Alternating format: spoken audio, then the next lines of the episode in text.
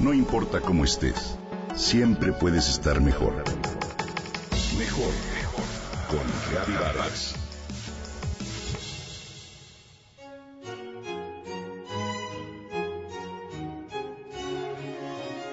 Hoy, a un mes de su muerte, recordamos a este gran artista. Nació en la Ciudad de México.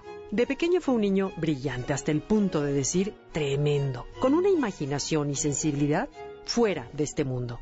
A los 10 años de edad sufrió fiebre reumática que le obligó a guardar reposo durante dos años.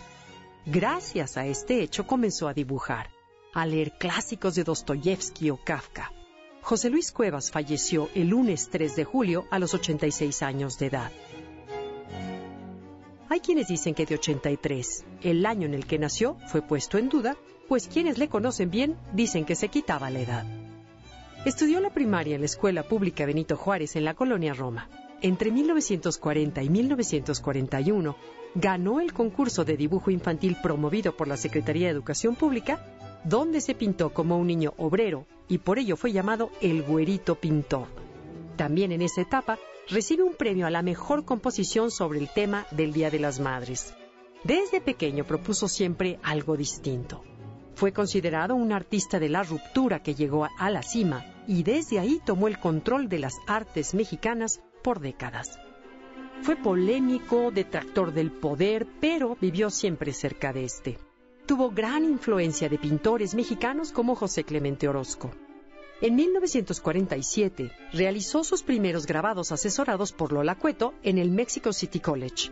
Impartió clases de historia del arte. Un año después realizó su primera exposición en el local del Seminario Axiológico. Precisamente a él se le conoce como la persona que llamó Zona Rosa al corredor turístico de Paseo de la Reforma y fue un homenaje a la artista cubano-mexicana Rosa Carmina. En definitiva, fue considerado dentro de una generación de artistas que se manifestaban contra la expresión del arte arraigada en programas políticos que alimentaban ideas nacionalistas. Su texto, La cortina del nopal, critica la política cultural del gobierno mexicano y fue publicado en 1956 en un suplemento cultural del periódico Novedades. En 1961 contrajo matrimonio con Berta Riestra, con quien tuvo tres hijas, Mariana, Jimena y María José. Viajó a Italia para exponer en la Galería del Obelisco en Roma.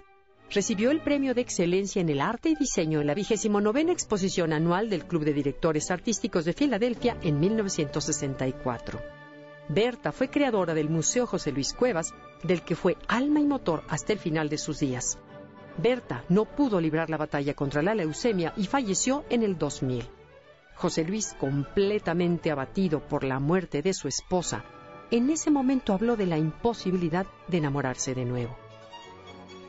Pero llegó Beatriz del Carmen Bazán, una estudiante de artes plásticas en la escuela La Esmeralda, que pidió que el maestro le apadrinara su exposición en una galería de la zona rosa, y con ella llegó el amor de nuevo.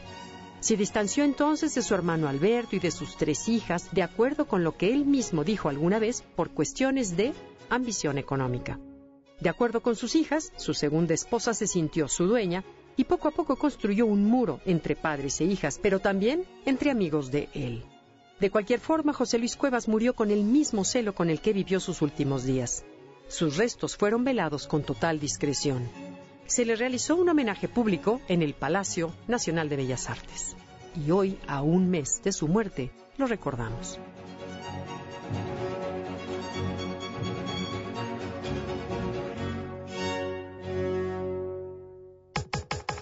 Comenta y comparte a través de Twitter. Gaby-Vargas. No importa cómo estés, siempre puedes estar mejor. Mejor, mejor con Vargas.